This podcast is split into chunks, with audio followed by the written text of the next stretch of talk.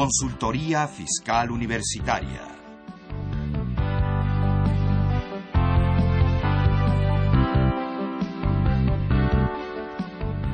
Un programa de Radio UNAM y de la Secretaría de Divulgación y Fomento Editorial de la Facultad de Contaduría y Administración. Buenas tardes, ¿cómo están ustedes? Los saluda Susana Mireles, profesora de la Facultad de Contaduría y Administración de la Universidad Nacional Autónoma de México. En esta ocasión, pues vamos a tratar un tema que pues es nuevo para 2014, muchos ya han oído de él, pero pues la verdad es que ha habido tantos cambios en el transcurso de este año y, y pues obviamente es como tema nuevo, pues requiere siempre que se precisen los términos, que se repasen, eh, que se comente todo ello para que precisamente no haya lugar a dudas en cuanto a su aplicación. Y me refiero pues básicamente al régimen de incorporación fiscal, el nuevo RIF, en el que, al que eh, accedieron todos los que ya estaban en entrada en el régimen de pequeños contribuyentes, algunos no, algunos sí, eh, algunos adicionales que no estaban, etcétera. Y pues bueno, vamos a comentar sobre todos estos temas. Este programa se está, es un programa grabado, lo estamos realizando el día 6 de noviembre. Eh, por lo tanto, pues lo que comentemos es lo que se haya publicado hasta esta fecha. Si posteriormente hay cambios, pues bueno, entonces ya, ya cambiaría el escenario, pero por lo pronto este es el escenario que tenemos al día de hoy. Y pues me acompañan a la mesa profesores de nuestra facultad, eh, profesores de nuestros mejores profesores en el área fiscal. Me acompañan a la mesa el licenciado en Contaduría Pública y especialista fiscal Gonzalo Guerrero Ruiz. Bienvenido. Hola, gracias. Él es licenciado en Contaduría Pública por la Universidad La Salle, especialista fiscal por nuestra facultad y catedrática, catedrático perdón, de la misma en el área fiscal. Pues nuevamente bienvenido en nombre de nuestra facultad y gracias por apoyarnos para la realización de este programa. Al contrario, gracias. Y también está en la mesa el licenciado en Contaduría certificado, el Luis Fernando Poblano Reyes. Bienvenido, Luis Fernando. Gracias por la invitación. Eh, él es licenciado en Contaduría por la UNAM, catedrático de la misma en las áreas de fiscal y de auditoría. Y también está en la Asociación Mexicana de Contadores Públicos, ¿no? Como vicepresidente de, vicepresidente de capacitación. De la Comisión de Capacitación. Pues bienvenidos los dos y nuevamente gracias por el nombre de nuestra facultad. Pues bueno, como programa grabado, que es, no vamos a tener llamadas eh, del público, pero sí pueden comunicarse con nosotros este, a través de Internet a través de Facebook, en nuestra página de Facebook, el fiscal, de fiscal.com, y en, eh, también pudiesen tener apoyo por parte del área de asesoría fiscal gratuita que dirige el maestro José Padilla que ha estado invitado en estos programas. Su teléfono es 5550 79 98. Pues, eh, pues ahora sí vamos a, iniciar con nuestro tema del régimen de incorporación fiscal. Bueno, ¿quién quiere eh, introducirnos en este tema? Ya sabemos que mucha gente ya lo conoce, pero pues bueno, de alguna manera unas ideas generales sobre el mismo. Así es.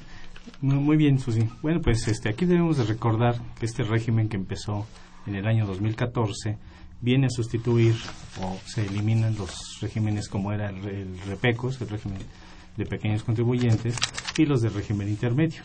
De tal manera que se crea este régimen para aquellas personas físicas que realicen exclusivamente actividades empresariales que enajenen bienes o que presten servicios. Así es como se, se dio a conocer y obviamente que estos servicios no requieran de un título profesional para poderse prestar.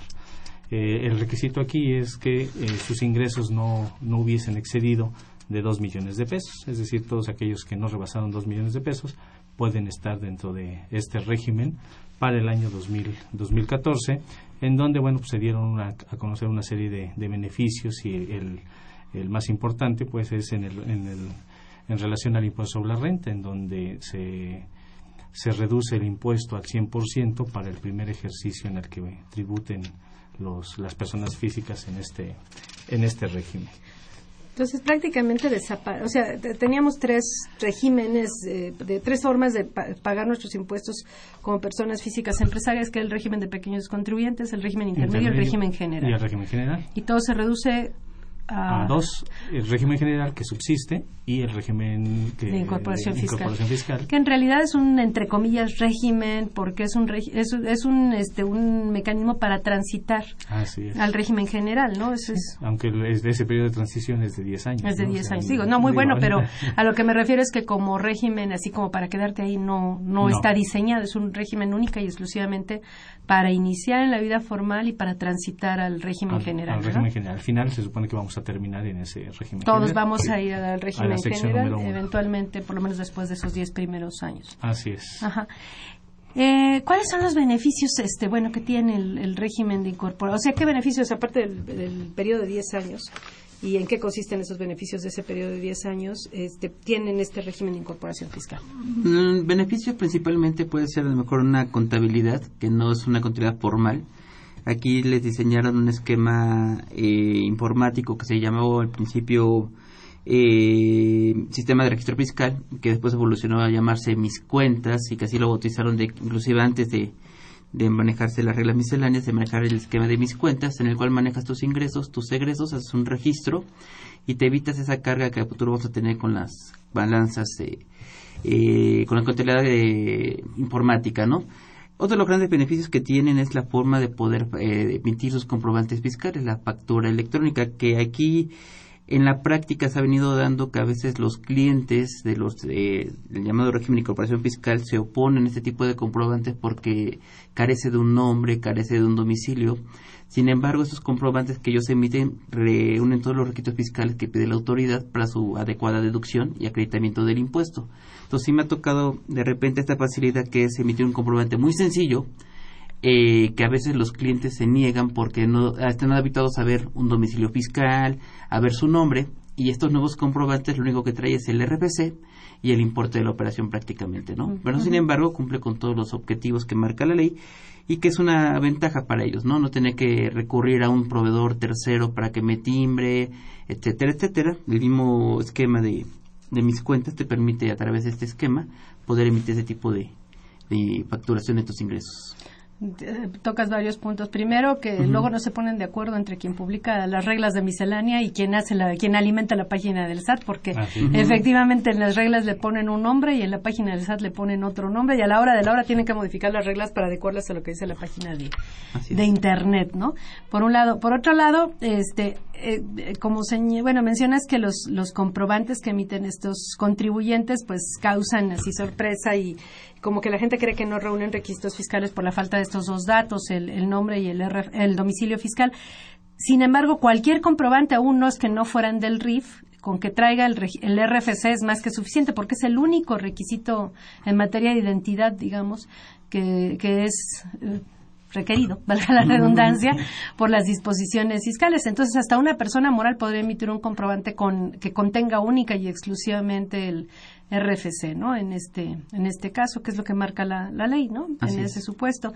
Y entonces esta contabilidad, entre comillas, simplificada a través del programa Mis Cuentas, que les permite facturar a través del mismo programa. Para facturar, ¿qué ¿cómo firman sus facturas? ¿Cómo firman electrónicamente sus, sus facturas?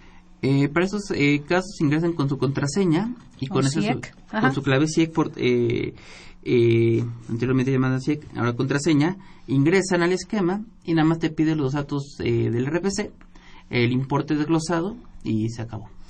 Eh, entonces pueden firmar ellos con contraseña o CIEC, como la conozca la gente, con firma electrónica también. Sí y también pudiesen tener sus certificados sellos digitales, que son las tres formas de firmar electrónicamente los, los comprobantes. ¿no? Sí, si en un momento determinado ellos quisieran decir, bueno, si mi cliente me está poniendo muchos peros con mi forma de facturación, también pudieran utilizar opcionalmente la herramienta gratuita de facturación electrónica que tiene la página del SAT para todos los demás contribuyentes. Pero para eso sí se requiere forzosamente la firma electrónica, en el caso de personas físicas, y si bueno, y Flor Morales su sello digital, ¿no? Que no es el caso. Ajá. Entonces tienen esas dos formas. Bueno, eh, ¿y podrían hacerlo también a través de un proveedor? Sí, tienen tres. Finalmente son tres, que es por medio de mis cuentas. digamos que esa es la, la facturación más, este, más sencilla, puesto que solo requiero el RFC y mi contraseña. La facturación gratuita que me da el SAT en donde sí necesito mi firma electrónica o un certificado de sello digital, que bueno, puede ser cualquiera de los dos. Y la otra es que yo contrate un proveedor, un PAC, un proveedor autorizado de certificación, en donde le voy a pagar y pues voy a poder hacer mis facturas con, con, ese, con ese proveedor. Son las tres formas de, de hacerlo. Inclusive, perdón, a través de proveedor también puedes hacerlo en forma gratuita. Todos los proveedores tienen una opción gratuita para facturar. Una opción gratuita, exactamente, sí. O les pago o es la opción gratuita, aunque bueno, pues ahí entre lo gratuito luego es a veces muy temporal porque te lo dan gratuito por cierto tiempo con, con la intención Yo tengo uno que, no. que ya llevo más de un año y no, todavía no me cojo. Dinos cuál es para aprovechar. Y ya que estamos en esto de la facturación, recordemos que como persona física, con, en el régimen de incorporación fiscal en el que estamos, pues debemos de facturar. Debemos pedir comprobantes a los, a los clientes que no los pidan pero hay clientes en este régimen que no nos piden un, un, este, un comprobante fiscal, partiendo del hecho de que estamos hablando de contribuyentes que son pues la farmacia, la tintorería, la panadería, son contribuyentes el pequeños, el mismo taxista, en donde hay personas que no le piden un comprobante fiscal. ¿Por qué? Pues porque no van a hacer la deducción o simplemente no les interesa. ¿Qué es lo que hacen estas personas? Bueno, están obligados a hacer su factura global tienen que hacer su factura global, la cual pues, obviamente la podrán hacer por cualquiera de estas eh, formas que hemos comentado. Y la factura global ahí tenemos la posibilidad de que sea, puede ser diaria, puede ser semanal, puede ser mensual o para los del régimen de incorporación fiscal puede ser de forma bimestral. Entonces, de esa forma es como podemos hacer la factura global eh, para reconocer obviamente pues, todos nuestros ingresos como régimen de incorporación fiscal. Ahora, tú mencionaste, bueno, si piden factura, pues hay que dar factura, ¿no? Con todos los requisitos fiscales, entre los cuales, pues en nombre y domicilio nada más se, lo que parece es el RFC, ¿no? Del cliente. Pero si no piden comprobante, bueno, está la factura global, que es un CFDI que ampara todas las operaciones globales, pero al cliente como tal no le dan nada. Sí, por supuesto que sí. Tengo que entregarle lo que se conoce como un comprobante simplificado que, bueno, la regla de miscelánea nos da tres opciones de, un comprobante, que puede ser una, un, comprobante donde sea una, una nota, ¿sí? prácticamente una nota que contenga los datos del, del contribuyente, puede también ser la tira de auditoría que se imprime de la máquina registradora de comprobación fiscal y esos son los comprobantes que yo puedo son de papel. Que son son de papel por supuesto. Son comprobantes de papel y sí les estoy dando finalmente un comprobante, pero pues es un comprobante, digamos, simplificado. Entonces siempre hay comprobante de papel o electrónico, de papel cuando es simplificado y electrónico cuando entran a la factura global este mensual. Así es. Y, eh, o sea, están los dos, el, de papel, y, El, que, y el del electrónico que respalda a la suma de todos los de papel. Exactamente, es correcto pero pues yo veo que me subo al taxi y no me dan factura ni de papel ni de nada ni electrónico ni nada. Hay alguna regla que libere de la expedición de comprobante en papel o o sea que si yo sin yo pedir una factura no porque si pido el comprobante me lo tienen que dar y es fiscal y es electrónico no y con todos mis datos incluyendo mi RFC y todo lo demás. Pero si no este si no solicito el comprobante teóricamente me tienen que dar el papel, pero sí hay un caso en el que no me tienen que dar el papel, ¿no? ¿Cuál es ese sí, cuando están importes menores a 100 pesos, la, la, regla miscelánea te dice que no es obligatorio dar el comprobante. ¿Esta regla cuál es? Para que luego... Es la 127122. 1, 2, 7, 1, 22. Entonces, si yo llego, vamos a poner, bueno, yo sigo con los taxis, que ya, ya los traigo, yo me van a decir que los traigo en cargo, pero no. Me subo al taxi y no pido comprobante y el, costo del servicio no llegó, fueron 90 pesos, no tienen que darme nada. Así es. Pero si yo llego, no pido comprobante, pero el costo del servicio fue de 100, 101 pesos o 100 pesos inclusive, en ese caso ya me tienen que dar por lo menos un comprobante. Un comprobante simplificado en papel de los que estamos comentando. Que bueno, pues ahí empezaríamos con los problemas prácticos, ¿no? Porque pues realmente el señor taxista pues no tiene un un este un comprobante que entregamos en ese pues tendría que traer como un blog no tiene que estar foliados este darme la, el, original darme la copia y el la copia y el, con original. Digo eso es lo que dice este, las disposiciones que en la práctica no se realizan así es otra historia. pero de que es obligatorio es obligatorio no es correcto. Ajá. Eh, bueno y entonces tienen que pedir comprobantes. Ahora, de los comprobantes llevan IVA, no llevan IVA, IEPS, no IEPS, ¿qué pasa en ese caso?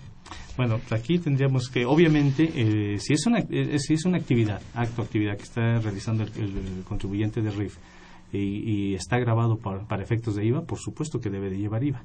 ¿sí? Debe de llevar un IVA que obviamente puede ir desglosado o no necesariamente cuando hacemos la factura global, puesto que ahí tenemos un decreto para, que aplica para el 2014 en materia de IVA y en materia de IEPS, en donde dan un estímulo fiscal del 100% para efectos de no pagar ese IVA que yo estoy cobrando.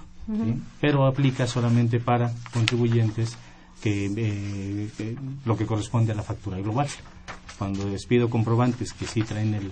si yo llego, te pido una factura, ese IVA de esa factura que pido a tu nombre, ahí sí... Va a venir en el cuerpo del comprobante. E, ese, ese, IVA sí lo tengo que declarar al SAT, no entra al estímulo fiscal. Sin embargo, ¿cuáles son las condiciones para acceder a este beneficio del del, del no IVA en el, en el decreto de estímulos fiscales, porque habla del no traslado, ¿no? Si no mal recuerdo. Entonces dice siempre que no lo trasladen. Bueno, ahí tenemos un entra, problema porque cuando habla de no trasladar, si nos vamos a la ley del IVA, el, traslado significa el cargo o el cobro que yo le hago. Al decirnos el no trasladar, pareciera que nos dijera como que no lo cobres. Sin lo embargo, causas, pero no lo cobres. Exactamente. Sin embargo, ya posteriormente nos dicen, bueno, sí, sí lo tienes que lo, tienes que, cuando cuando te piden la factura. Cuando te piden la factura lo tienes que cobrar. Así, ahí sí. pero y si no te pide, pero por ejemplo los de la factura global eh, que, son los que están sujetos al beneficio del estímulo. Creo que por ahí tienes el, artículo. ¿Qué dice, por favor? Sí, nos dice, los contribuyentes mencionados en este artículo podrán optar por aplicar el estímulo fiscal a que sirve esta fracción siempre que no trasladen al adquirente de los bienes al receptor de los servicios independientes o a quien otorgue el uso temporal de bienes muebles, cantidad alguna por concepto del impuesto al valor agregado y que no realicen acreditamiento alguno del impuesto. Esos, digamos, son los que no piden factura, no les, lo que en teoría dice es que no les cobre el IVA, porque el traslado es sinónimo de cobro, ¿no? Pero si llegan alguien y te pide una factura, ahí sí ya le tienes que cobrar el IVA. Exactamente. Y entonces el problema es que van a ser dos, dos, dos montos a pagar, ¿no? Con IVA y sin IVA, ¿no? Ajá, dos precios. Porque aquí el problema es con la ley del IVA, que te dice que cualquier precio exhibido al público en general ya debería de llevar incluido el IVA. Exactamente. Porque si no se puede llevar una sorpresa del cliente, oiga, quiero factura así, pero pues es masiva. para el efecto de poder dar su comprobante Entonces tú dices lo, lo recomendable sería poner los dos precios con IVA y sin IVA eh, pues sí, pero es una práctica que va a confundir al, al, cliente, ¿no? pero lo cierto es que el decreto se presta a eso, ¿no? O sea, si nadie te pide, si no te piden factura y eres del RIF, no cobres el no IVA. No cobres el IVA. Así es. y si te piden factura, cobras el IVA. Entonces, digo, uno va a algunos negocios que así lo están aplicando y dicen, oiga, quiero factura así, pero sabe que le vas a tener que cobrar el IVA. Y es donde empieza uno a molestarse, ¿no? Pero pues desafortunadamente así están las reglas. Sí, la redacción quedó de esa manera y esa es la forma correcta de interpretarla. De que Porque es lo que dice la ley, además. Es lo que dice la ley, exactamente. Así es. Y bueno, y entonces llegan y me piden este factura, ya dijimos que esa factura sí iba a traer IVA, la global no llevaría IVA, la global de todo porque no se está cobrando. ¿Y qué pasa? Ese IVA se, bueno, ya lo cobré, ya cobré el precio, ¿y se paga el IVA? ¿O qué pasa con estos IVAs que así se facturan y que vienen desglosados a nombre de, eh, con el RFC de A, B o C o D? Sí, bueno, vamos a tener dos tratamientos para el IVA. Obviamente, todos los actos o actividades que están en la factura global, pues no va a haber un IVA. Y los actos o actividades que están en una factura que yo le expedía a un contribuyente que me proporciona su RFC y viene desglosado el IVA, ese IVA al final del bimestre, pues yo lo voy a tener que sumar y lo voy a tener que comparar contra mi IVA acreditable. El IVA acreditable eh, va a corresponder a todos mis actos o actividades, todas mis compras de mercancía, todos mis gastos que yo realicé, pero ese IVA de gastos y compras no lo voy a poder hacer acreditable al 100%. ¿Por qué? Porque mis tengo que sacar una proporción entre mis, eh, mis, actos que están en la, factura, en la factura global y los que están en facturas obviamente específicas a, los clientes. Entonces, una vez que yo calculo mi proporción, se la aplico al IVA acreditable y la proporción de IVA acreditable que corresponde a las ventas que sí son facturadas al cliente en particular, lo comparo contra el IVA eh, de esas de esas facturas y la diferencia pues me resultaría el IVA a cargo o el IVA a favor según sea Vamos a suponer que vendo 10 mil pesos en el mes y este y me pidieron factura únicamente del 20% de mis ventas, o sea, de 2 mil pesos. entonces quiere decir que cobré IVA de, 320 pesos, ¿no? Exactamente. Y entonces ese IVA en principio pues lo voy a pagar. Pero como el 20% de mis ventas fueron con IVA desglosado, y yo aparte hice compras y pagué IVA, vamos porque hice compras por cinco mil pesos más IVA, entonces eh, el IVA de, los, de esos cinco mil pesos solo se va a poder acreditar en, un 20%. y lo que me salga, este, que serían 800 pesos, cinco, cinco, sí, 800, pesos de IVA acreditable, por, al 20% serían este, 160 pesos. Entonces, esos 160 pesos se lo resto al IVA que cobré de 320 pesos y mi pago va a salir por la diferencia. Exactamente, es el pago bimestral. Estamos en RIP estamos hablando de todo. Bueno, aquí lo hice mensual, pero bueno, en este caso pues sería bimestral, sería bimestral y lo pagamos. Pues no está tan fácil. que no hay, este, se supone, es, el sistema me ayuda a calcular todo esto, el programa de mis cuentas. Afortunadamente, sí. Sin embargo, es muy recomendable que el contador haga los cálculos para ver que efectivamente se está capturando porque, correctamente, porque si yo capturo los datos de forma incorrecta, el programita me va a calcular de forma incorrecta el, el IVA que yo tengo que pagar. Pero si lo calcula. Sí, de que lo calcula, lo calcula, por supuesto que sí. Y, este... y, si metemos actos exentos o actos a tasa cero, pues ya se va a complicar más ese cálculo que ahorita hicimos muy sencillito, considerando que solo son actos a tasa 16%. Bueno, perfecto. Este, ¿y, ¿Y de dónde saco? Bueno, obviamente tengo facturas de ventas, facturas de compras. Este, ¿De dónde saco esa información? O sea, esa información la tengo yo que capturar tengo que sacar mis facturas y capturar una por una en el, en el programa mis cuentas. Así es. Mm, para estos efectos tienes que capturar cada una de tus compras. Eh, pero el programa no los jala, los, las facturas emitidas. Bueno, ahí, recordemos que tenemos, este, si nos vamos un poquito, si introducimos este, este punto de la contabilidad, tenemos la obligación de subir la contabilidad a la página. Eso es lo que sí, esa es, la, regla, ¿no? que es, lo que decía Gonzalo. Yo, tengo que subir la, contabilidad. ¿Cómo? Ah, teóricamente. Teóricamente. ¿Cómo? Pues nos dicen si eres RIF por medio de mis cuentas.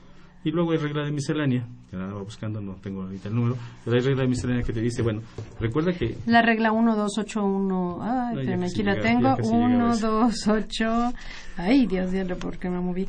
12812, déjame cerrar esto aquí en donde te, te, habla ahí de que tú tienes que eh, subir todos tus comprobantes, en principio así se maneja. Sin embargo, te dice todas aquellas eh, operaciones que realizaste y que están amparados con un CFDI, que pues prácticamente es, todo, pues ya todo está amparado por un CFDI. Si acaso de enero a marzo tuvimos excepciones. Exactamente, por lo del código de barras bidimensional. Vas a tener que capturarlo, ¿sí? Lo que no tenga CFDI. Y lo que ya tiene CFDI, no lo captures ya va, se, va, va a subir este, de forma automática y si lo capturas, pues va a estar duplicado. Finalmente, pues entonces en mis cuentas, pues prácticamente vamos a capturar muy pocos conceptos. Muy pocos conceptos que se van a poder este, eh, deducir si no tengo un CFDI. Ahí, por ejemplo, pues, estamos hablando de la depreciación. Salió una regla en donde ya se les permite a los de RIF que tienen su negocio en su casa habitación poder hacer deducible una parte proporcional de los gastos y de, lo que es la depreciación del, lugar y todo ello. Entonces, con, por la depreciación yo no tengo un CFDI, eso no existe todavía. Por lo tanto, tendré que entrar a mis cuentas y ahí voy a hacer una especie como de facturita en donde voy a capturar la depreciación, el importe de la depreciación que voy a deducir cada bimestre. ¿El programa ya tiene los campos para hacer este cálculo? Eh, no, no tiene los campos para, para hacer los lo Va, lo va a tener que tener en algún momento. Seguramente lo va a tener porque pues este se, ha visto por ahí algunos ejemplos en, en, revistas y todo ello en donde pues es como si fuera una facturita y en el concepto y si no pues lo vas a tener que calcular, vas a tener que capturarlo aparte, ¿no? como si fuera una deducción eh, además de las que ya están capturadas en el Prácticamente son mínimas las deducciones que vamos a capturar en mis cuentas ya todo va a estar capturado. Oye, pero ¿qué no se suponía, Gonzalo, que todo lo que era el, personas físicas del, de este de actividades empresariales era flujo de efectivo, o sea, ingresos cobrados menos deducciones pagadas?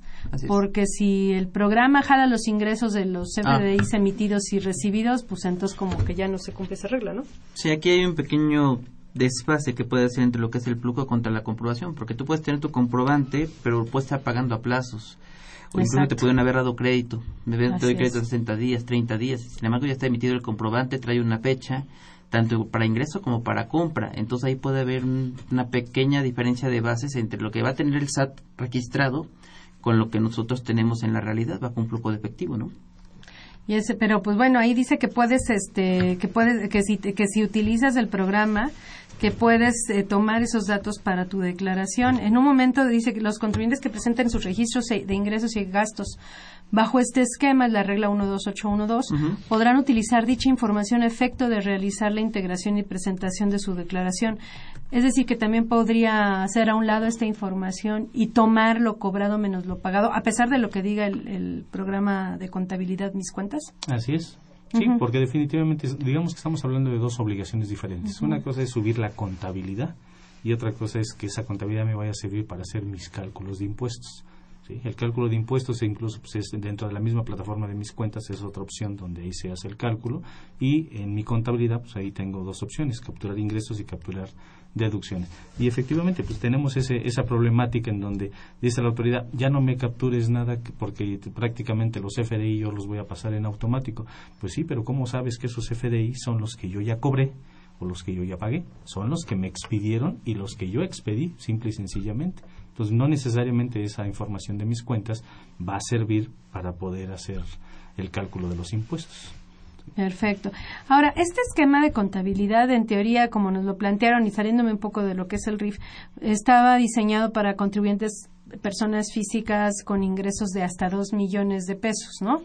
y los demás de dos millones, pues teóricamente estaban obligados a, este, a utilizar un programa, o sea, un sistema de contabilidad completo como lo utiliza cualquier empresa.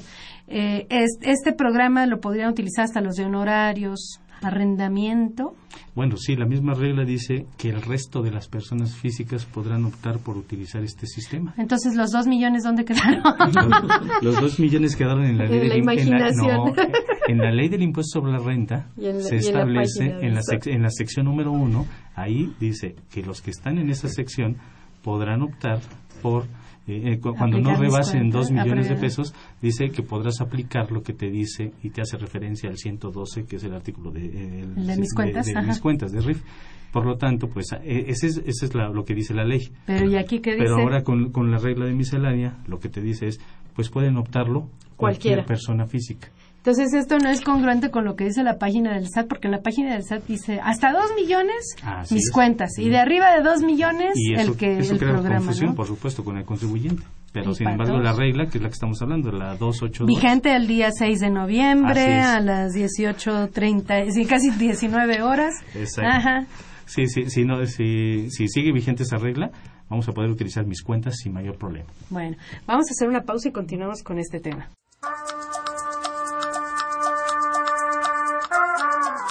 ¿Piensas poner un negocio? ¿O tienes un negocio y quieres mejorar su desempeño? ¿Eres una persona comprometida? ¿Te gusta el liderazgo y la competitividad? Entonces la revista Emprendedores es para ti. Con 26 años de experiencia, es un referente obligado para guiar a la pequeña y mediana empresa e impulsar la actividad económica de nuestro país. Informes y suscripciones en publishing.fca.unam.mx o bien comuníquese al 5616 1355.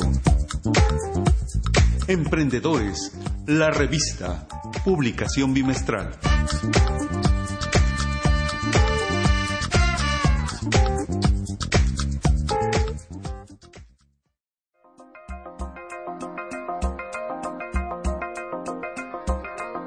Sugerencia literaria.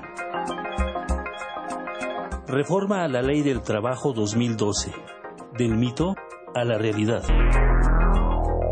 Este libro precisamente nos habla de la propuesta que se ya se volvió práctica cuando fue aprobada el 30 de noviembre de 2012, es decir, el último día del gobierno de Felipe Calderón y que está en vigor en el gobierno actual de Enrique Peña Nieto.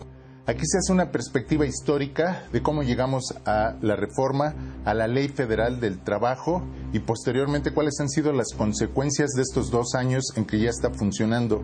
La primera aclaración que se hace en el libro y que es muy importante y que se argumenta a lo largo de él es que no se trata de una reforma laboral, como quieren hacernos creer en el gobierno, sino es una reforma a la Ley Federal del Trabajo. Es decir, tiene implicaciones para los trabajadores, tiene implicaciones para los empresarios y tiene implicaciones para la sociedad en general.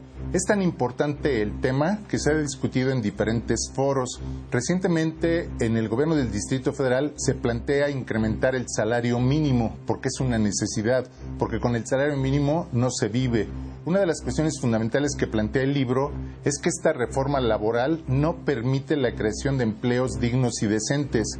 Esto significa que se ha incrementado muchísimo la economía informal, los trabajadores que están en el comercio ambulante y que no contribuyen al mejoramiento de las condiciones de vida ni de ellos ni del país.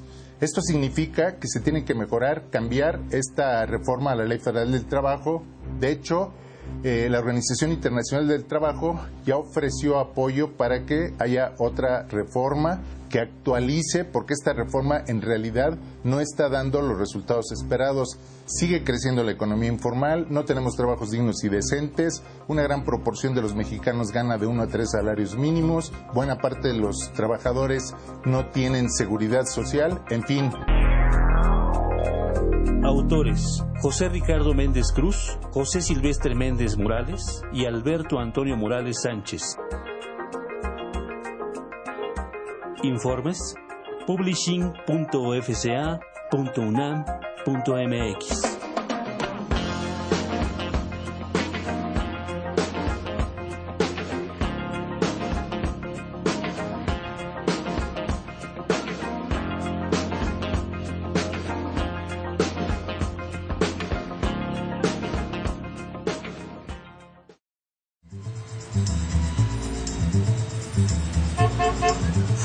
llevar la revista Consultorio Fiscal único en su género.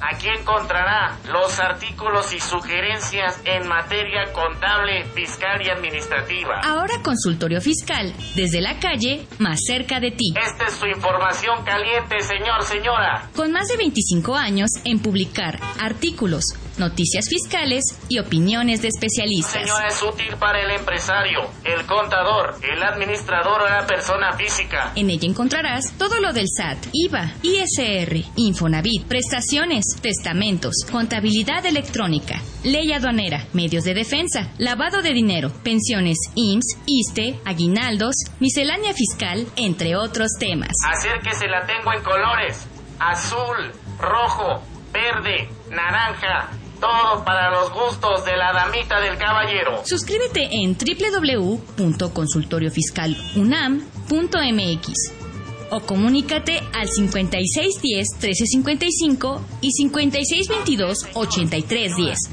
También en publicaciones arroba correo punto fca punto unam punto mx. A usted, señor, que está a punto de jubilarse, venga y adquiera la revista Consultorio Fiscal. Consultorio Fiscal. Por mucho la primera. Por mucho la mejor.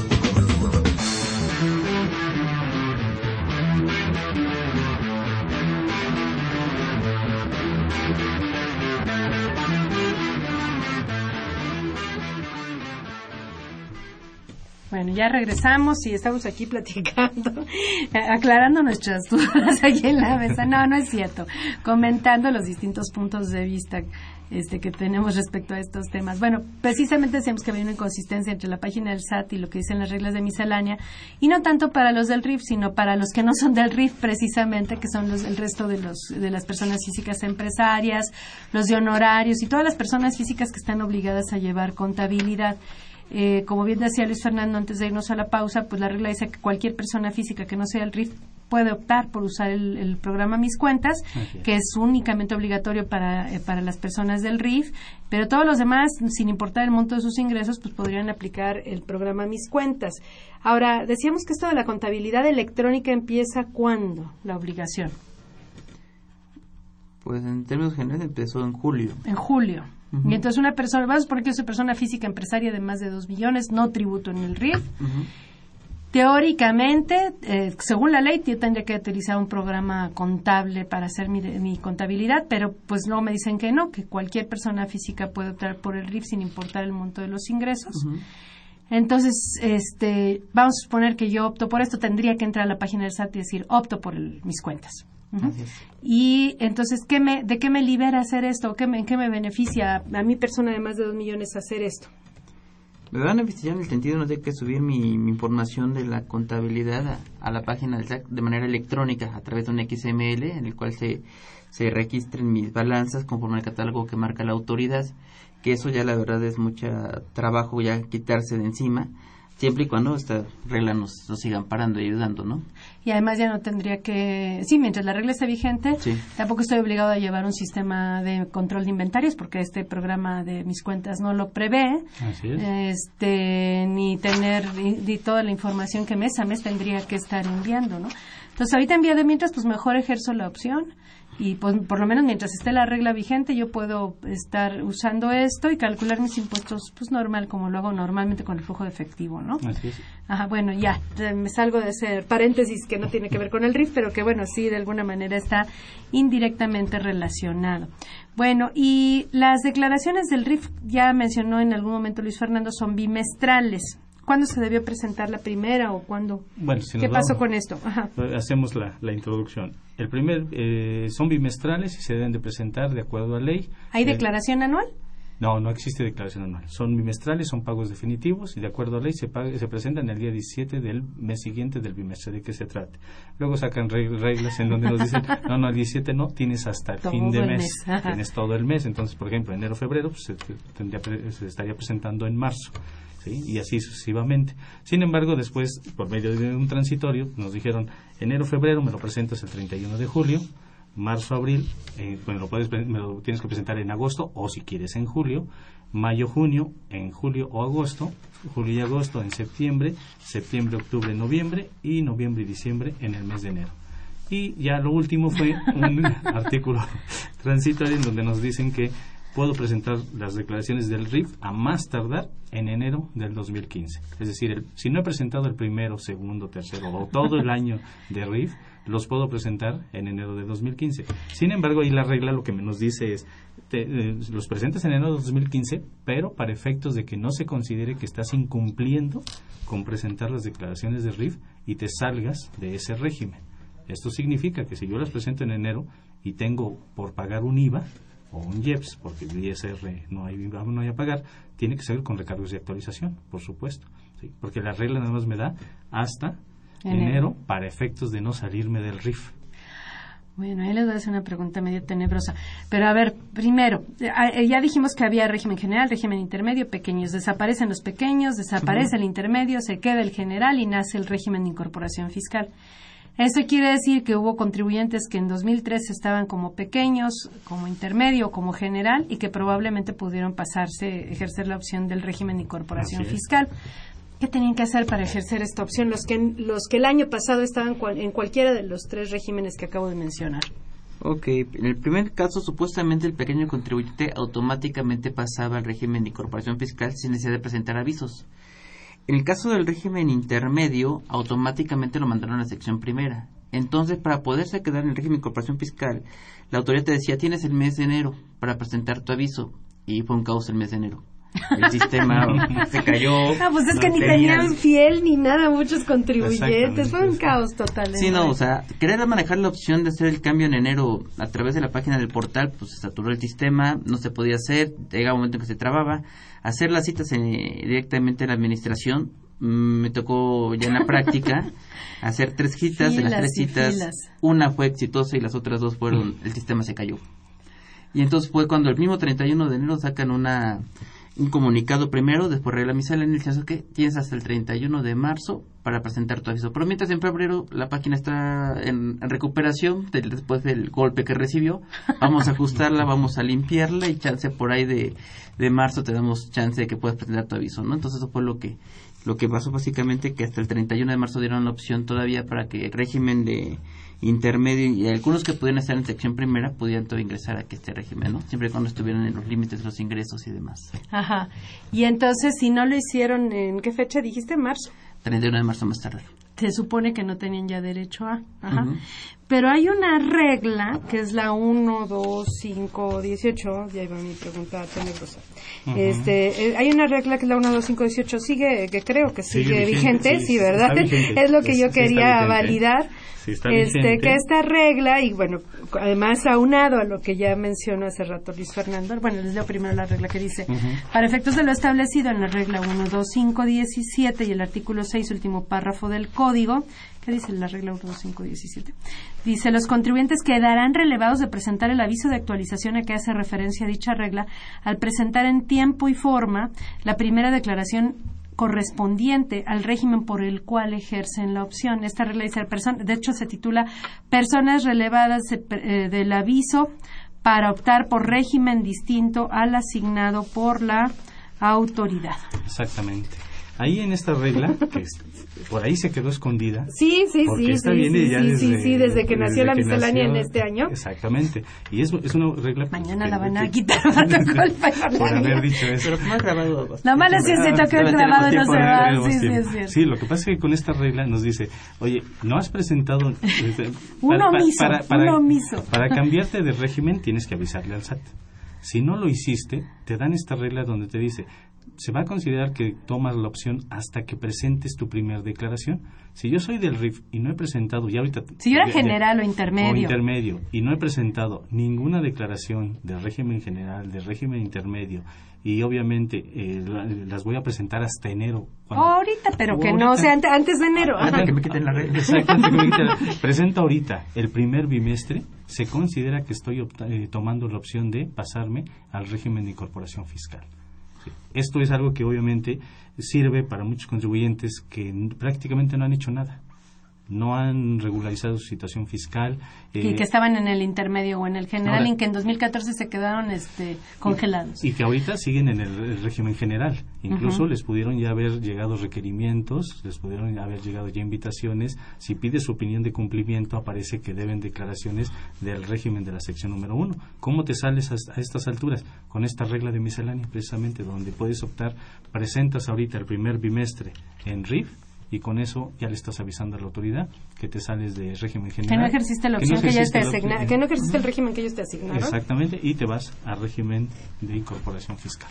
Así es, pues sí, efectivamente así está la regla y a eso se presta y eso está es perfectamente válido así como está redactado. No estamos descubriendo más que el hilo negro. No no no, solo la estamos aplicando. Así es así es.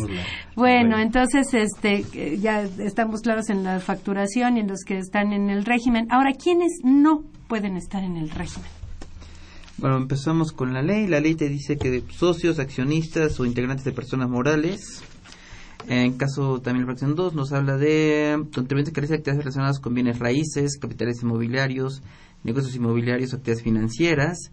Y fracción tercera nos habla de personas físicas que obtengan ingresos a que se refiere por concepto de comisión, mediación, agencia, representación, correduría, consignación o distribución. Y nos ha dado chance hasta no más allá de 30% de los ingresos por estas eh, cuestiones. También en el caso de personas físicas que se dedican al que obtengan ingresos por conceptos de espectáculos públicos y franquicitarios y aquellos contribuyentes que hacen actividades de fideicomiso o asociación en participación no pueden estar en el régimen de corporación fiscal. Que si no me recuerdo en estos días que entré a la, página de, internet de la Prodecon, están abogando por los franquiciatarios para que los dejen estar en el régimen de incorporación fiscal. Digo, vamos a ver qué, respuesta tiene, ¿no? Ellos estaban como repecos. Sí, y, yo creo que en, muchos casos eso era negocio porque estaban en reflectos, pero, quién sabe ahora, ¿no? y ahorita yo creo que están sufriendo con eso, ¿no? Exactamente. Pero ahí, bueno. Ahí también eh, recordemos que sobre el mismo tema de la, pregunta de quiénes no pueden entrar, hablábamos ahí de que deben de ser personas físicas que realicen exclusivamente actividades empresariales. Salió también la posibilidad, de, se publicó, de que si yo tenía actividad empresarial y salarios o asimilables a salarios o ingresos por intereses, podía yo estar en régimen de incorporación fiscal, siempre y cuando no, eh, no excedieran el monto de mis ingresos en conjunto los dos millones de pesos. Es la, la regla 12521. Así es. En ese sentido, ¿no? hay otra regla, ¿no? De, que si puede hacer negocios o no con familiares. Eh, con familiares, exactamente. Ya también ahí esa, esa regla se, se publicó. Déjame ver cuál es. Y básicamente... También hay otra, Ajá, perdón. perdón. Es la No, tres- sí, tres Gonzalo, doce- adelante. Es, la- es la 312.4. Ujú, Que dice que... Para los efectos del RIP, las personas físicas podrán considerar que no hay vinculación y en consecuencia tributan como RIP siempre que no exista una relación comercial o influencia de negocio que derive en algún beneficio económico entre cónyuges o personas con quienes tienen, tengan una relación, relación de parentesco. También hay otra regla en la parte de la prohibición de socios asociados, por ejemplo, los miembros de cajas de ahorro, que muchas veces eran pequeños comerciantes y por el hecho de tener mis ahorros en una caja de ahorro, pues ya me hacen socio automáticamente. Entonces, al ser socio, si me apego a la ley, pues me sacaba, no podría incorporarme al régimen de incorporación fiscal. Y en la segunda resolución, a la miscelánea, en la regla 13123, me dicen que a pesar de ser socio, en ese eh, socio de personas morales del título 3, aún así puedo estar en el régimen de incorporación fiscal. La persona de la que sea socio tiene que ser persona moral con fines no lucrativos. Así es. Que curiosamente ahí están todos los, este, las cajas de ahorro, y, este, sociedades cooperativas de ahorro y préstamo y todas esas. ¿no? Populares, exactamente. Ajá. Bueno, este, eh, pues es, es interesante ver todo esto eh, para ver quiénes pueden estar, quiénes no pueden estar, cuál es la fecha límite para ejercer la opción, que realidad todavía no termina esa fecha límite y que la verdad siempre será es complicado el que limiten esa, ese ejercicio de esas opciones, ¿no? Pero bueno. Ahora, este, hablamos de comprobantes, pero dejamos algo de comprobantes pues un poquito fuera, que sería el caso de la nómina. Si yo soy patrón y este soy del RIF, eh, primero pues se supone que tengo que expedir CFDIs de la nómina. Eh, aquí hay un tema especialmente interesante que es el caso, hablando de los patrones, el caso del seguro social antes de entrar a lo del CFDI de la nómina. Eh, ¿Qué dice? Hay un, hay un, este, también hay estímulos en materia de seguro social, ¿no? Sí, así es. Tenemos un, un decreto en donde obviamente ya un acuerdo del Consejo Técnico donde se da el beneficio a los a los que están en el RIF tanto para el patrón como para sus trabajadores en el sentido de que obviamente van a tener un descuento en el pago de las cuotas de seguro social en donde igual y se, se dio un, un, plazo de, de 10 años en donde aquí nada más que va de dos en dos el, el- el año 1 y el año 2 en que yo tribute en RIF tengo un descuento del 50%, el 3 y 4 el 40 y va disminuyendo hasta llegar al año 10 en donde pues ya prácticamente nada más es el 10% y ya en el año 11 pues en principio ya voy a pagar las cuotas del Seguro Social al 100%. ¿no? Porque en el RIF, en el ISR, eh, de entrada no pago nada el primer año Es el y 100%. luego voy bajando un 10% anual en Así el es. beneficio hasta que llego al año 10 y ya pago todo, ¿no? Sí, y en Seguro Social no, empezaron en el 50%, Ujú. en el 50% para poder hacer este ese descuento. Y obviamente también está topado el descuento, ¿por qué? Pues porque nos hablan de un salario base de cotización de tres veces. El salario Eh, mínimo. eh, de, de- de tres veces de salario mínimo para cotizar eh, en, en el Seguro Social y hasta ese monto es el 50% de descuento. Quiere decir que si yo tengo trabajadores que ganan más de tres, cotizan con más de tres salarios mínimos, Pues obviamente va a estar topado solo hasta tres salarios mínimos el descuento. Por el excedente, pues no va a haber ningún, ningún descuento, sí, definitivamente. ¿Algo adicional con relación al seguro social, este, Gonzalo? No, nos pide por ahí algunos requisitos, algunas trabas de dos años anteriormente, para efecto de que el patrón se pueda asegurar dos años antes no haber cotizado. Entonces, asegurarse él como, Como patrón. beneficiario o como patrón. Sí, que el patrón se asegure como que se recibe el beneficio del seguro social, ¿no? Que recibe el beneficio del seguro social. Exactamente. Ajá, perfecto. Y entonces, bueno, sí pagan seguro social, a lo mejor no al 100%, pero sí lo pagan en caso de que tengan trabajadores. Y si pagan salarios este, a estos trabajadores, que teóricamente, pues la idea de todo este régimen es incorporar a mucha gente a la formalidad y obviamente el hecho de incorporarlos a la formalidad no nada más es a ellos como empresarios, sino a ellos como empresarios y patrones. Es. Y esto incluye que pues tendrían que, se supone que tendrían que dar, inscribir a los trabajadores al, al IMSS, pagar sus, sus este, el impuesto sobre nóminas en su caso y retener el ISR en su caso, retener y enterar el ISR en su caso. Ahora, el, el tener trabajadores o asimilados a salarios, porque a veces se olvida que son los dos casos, este, implica que hay que expedir un recibo de nómina, pero ese recibo es electrónico, es un, una- el equivalente a una factura electrónica, ¿no? Sí, creo que aquí ya es un tema que ya mm, estamos muy familiarizados a principios Un de año, ¿no? ajá. pero ahora ya el recibo de nómina, como lo conocíamos antes, pues ahora debe de ser un CFDI, un comprobante fiscal digital por internet, el cual debe estar timbrado con la firma electrónica o con el certificado de sello digital, según sea el, el caso, ¿no? Entonces aquí el, el RIF pues, no se salva de, de esta situación. También tiene que emitir. El patrón del RIF tiene que emitir estos. Tiene que emitir estos comprobantes, ya sea por sus trabajadores o por los asimilables a salarios que esté, que esté pagando.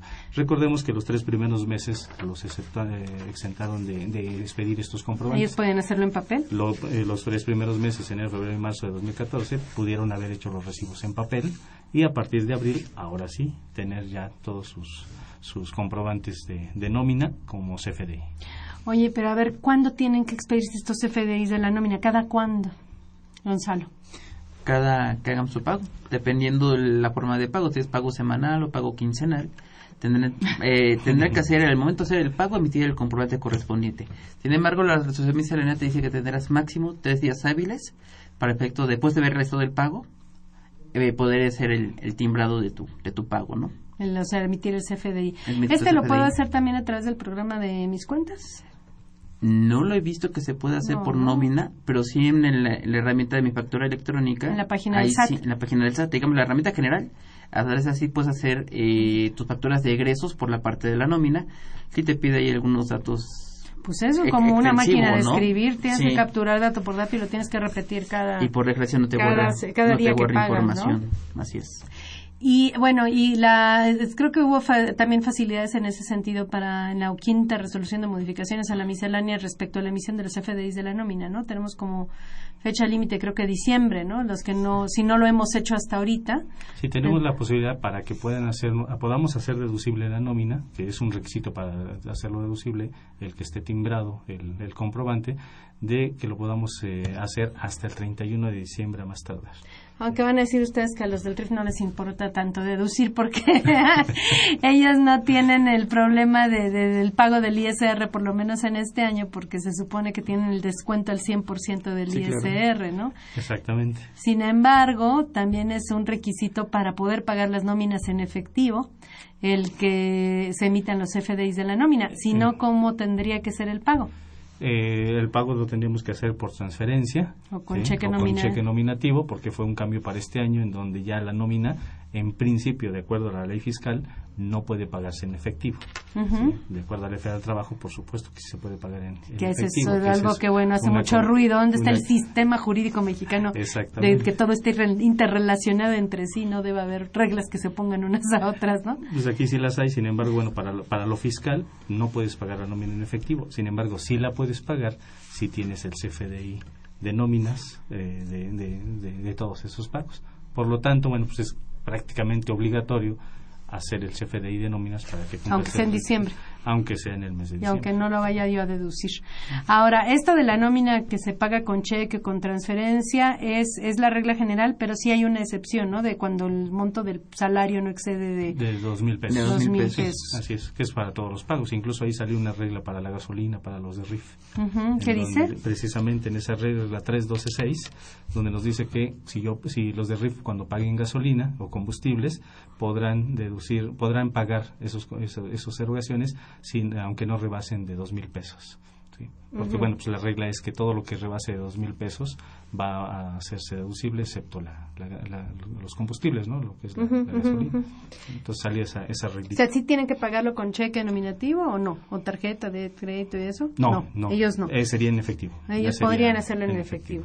Sin importar el monto, entonces. Sin importar el monto. Perfecto. Eh, y bueno, entonces tenemos que no están liberados del CFDI de la nómina, que no, es nada sencillo hacer un CFDI de la nómina, ni uno le entiende a veces, ¿no? Porque pide tantos campos que este que sí está complicado, pero están no están liberados. Yo creo que el SAT tiene ese pendiente de crear una herramienta más sencilla para los patrones del régimen de incorporación fiscal, ¿no? Como, como patrones para emitir el CFDI de la nómina. ¿Algo más con relación al pago de los salarios en el caso de los del RIF? Eh, no, Creo que no. prácticamente mm, deben de hacer sus retenciones correspondientes, pagarlas en forma bimestral, en los mismos plazos que el ISR y todo ello, ¿no? Todo ello sería, sería exactamente igual. ¿Las DIOT las presentan? No. ¿No las presentan? Ajá, ¿por qué no las presentan? En, la ley del IVA se habla, hay un artículo donde nos dice precisamente que se les libera de presentar la DIOT siempre y cuando presenten la declaración de proveedores que les obligue a impuestos. Perdón, perdón, me adelanté antes de eso. Primero explíquenme qué es la DIOT, porque obviamente estamos pensando que todo el mundo sabe qué es la DIOT y, y tenemos un público radio escucha que es, puede ser empresarios, pequeños empresarios que a lo mejor estaban como repecos y no estaban familiarizados con esto. ¿Qué es eso de la DIOT? Es la, la declaración informativa de operaciones con terceros, es como informar de mis compras y gastos que haya tenido en el mes correspondiente para efecto de IVA y señalar pues cuáles hubo IVA, en cuáles tuvo tasa cero, cuáles estuvieron inclusive exentos y aprovechando la propia regla pues te da algunos márgenes de no presentación del hasta por ciertos márgenes de porcentajes y montos, ¿no? Pero esta informativa eh, para efecto de IVA hay que presentarla mensualmente. ¿Y si no se presenta? Si no se presenta, eh, bueno, ahí va amarrado con otras cosas, como por ejemplo la de clientes y proveedores, que te decía, si tú presentas tu ubicación informativa de precios con terceros, te relevo de presentarme tus 50 principales clientes y proveedores que te marca el ISR, ¿no? Además la multa, ¿no? Bueno, eso ah, sería para persona, para cualquier persona moral o física que no sea del RIF. Pero la multa por no presentar la DIOT cuando existe la obligación de presentarla, pues es como de 10 mil pesos, ¿no? 8 mil pesos, una cosa así, ¿no? Así es que ya con el descuento del 20%, si lo pagas dentro de los 45 días, te queda como en 8 mil pesos. Bueno, pues es mucho dinero por cada, por cada declaración mensual, ¿no? Ahora, los del RIF, ¿sí tienen o no tienen esta obligación? Bueno, de entrada los del RIF les aplica la ley del IVA.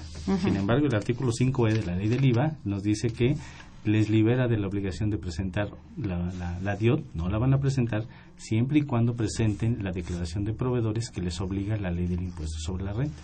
Entonces, de esa manera, pues ya se, liberaron de la DIOT. ¿Eso donde viene? En la ley del IVA. En el artículo 5E. De la ley, del, IVA. O sea que ahí no hay problema, sí tiene este sí es, es, este vamos de entrada se queda no está sujeto a que cambien una regla o algo no en Así este sí ahí sí no. Y, e incluso aprovechando para efectos de IEPS es exactamente lo mismo porque aquí recordemos que si yo soy contribuyente de IEPS hay una gran cantidad de declaraciones informativas que debo de presentar dependiendo de lo que yo venda también ahí el artículo 5D de la ley del IVA lo que nos habla es de que se les libera de la obligación de presentar las informativas que tengan que, que que presentar siempre y cuando presenten la de proveedores del bimestre de que se trata. En el IEPS, en, la ley del IEPS, en el artículo 5E, de, la ley 5D de la ley del IEPS. Ah, perfecto. Porque algo, algo eh, curioso pasó con el IEPS a partir de este año. Antes normalmente los negocios abiertos al público en general no, pagaban IEPS. lo, causaban, pero los liberaban del estaban exentos del pago por estar abiertos al público en general. Normalmente era para productor o importador de los bienes. Y ese fue un gran cambio para 2014, ¿no? Y ahora ya no, ya no quedaron así. En en el caso de los productos de son los, eh, los, nuevos productos grabados, este, ¿no? Exactamente, los productos que son este, considerados este, y los alimentos, ¿no? Todas las botanas, los, los, de eso. 275 kilocalorías, ¿no? Los ricos, los sabrosos. Sí, caray. exactamente. Por eso no se nos graba eso. Por eso la ley del día es Porque ley ya que tenemos es la que graba el placer. Sí, ya te sí, ¿verdad? El alcohol, el tabaco y ahora la, la, lo que tiene la, caloría. Los, los de consumos de alto contenido calórico. Por eso no se nos graba. Tenemos ahí una eh, eh, ahí tenemos algún problema mental que no no queremos eh, este, asimilar todavía esa parte de la reforma. bueno, y entonces en este caso no están obligados a presentar estas dos declaraciones informativas, ni la DIOT ni la Multijeps, que es la, que es la otra, ¿no? Dependiendo del producto que, que, esté vendiendo, ¿no? es el anexo que, que me libera para, esto, para estos casos. ¿Alguna otra disposición que estemos olvidando en materia del régimen de incorporación fiscal?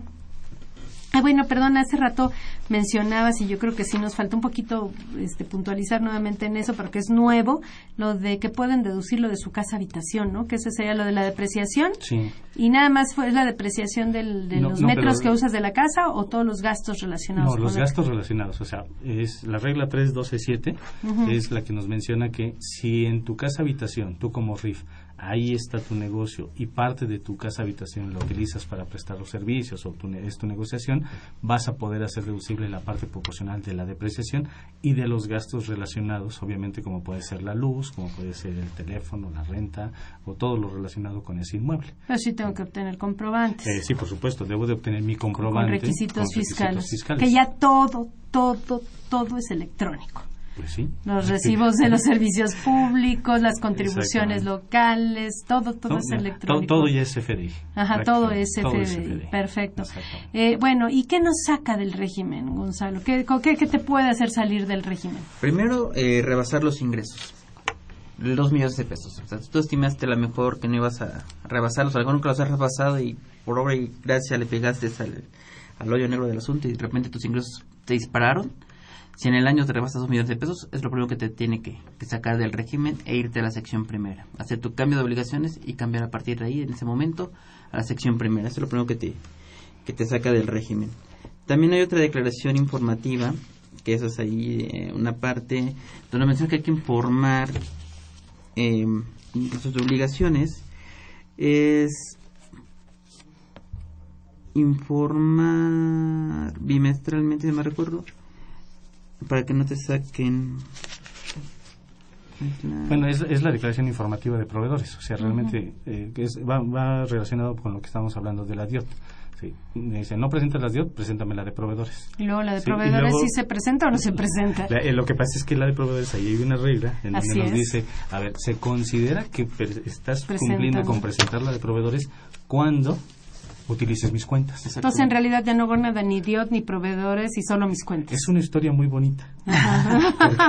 porque, te dicen, a ver, la pregunta es, oye, como soy RIF, ¿tengo que presentar DIOT? Sí, claro. Pero si presentas la de proveedores de ISR, te liberan de la DIOT. Ah, ok, perfecto. Oye, ¿y cómo presento? ya quiero presentar la de proveedores. ¿Cómo la porque presento? Porque si no me van a sacar del porque régimen. si no me salgo del régimen. Mira, no te preocupes. Se considera presentada en el momento en que utilices mis cuentas. Ah, perfecto, voy a ir a utilizar mis cuentas, me meto a mis cuentas y voy a capturar mis FDI, voy a capturar todo. Y hay otra regla de miscelánea que me dice, ya no me captures aquello que tenga FDI solo lo que falta de CFDI, pues entonces ya prácticamente Entonces lo único que tengo que hacer es existir. Exacto, exactamente. existir en el régimen de mis cuentas. Bueno, y obviamente lo que nos saca es no presentar las declaraciones. Son dos más de dos declaraciones que ya sabemos que lo de 2014 se cumple a más tardar en, enero de 2015. Pues se nos acabó el tiempo. A ver, perdón. No sé, aquí nada más una, cosa curiosa que la no corrigieron era que al inicio el RIP era figurado para seis años y que esa información de, de la parte de los proveedores, la ley lo marca para seis años nada más y no para los 10 que está eh, el régimen. Exactamente, ahí se pues, les pasó. Ajá, pues se nos acabó el tiempo y pues nuevamente les agradezco en nombre de nuestra facultad eh, a ustedes como invitados eh, que, eh, que, participan en forma honoraria y que pues bueno sabemos que eh, sabemos que la opinión expresada por ustedes durante la transmisión del mismo refleja únicamente su postura personal y no la de nuestra institución. Les agradezco nuevamente nuestra, en nombre de nuestra facultad. Gracias también este a, al Radio UNAM. Gracias por el lado de nuestra facultad, al apoyo de Nezahualcóyotl Jara y a Miguel Ángel Ferrini, que estuvo en los controles de este programa. Pues muchas gracias a ustedes por escucharnos. Gracias.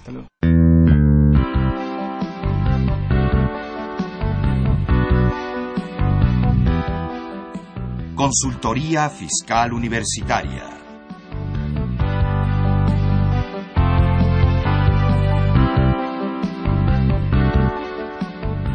un programa de Radio UNAM y de la Secretaría de Divulgación y Fomento Editorial de la Facultad de Contaduría y Administración.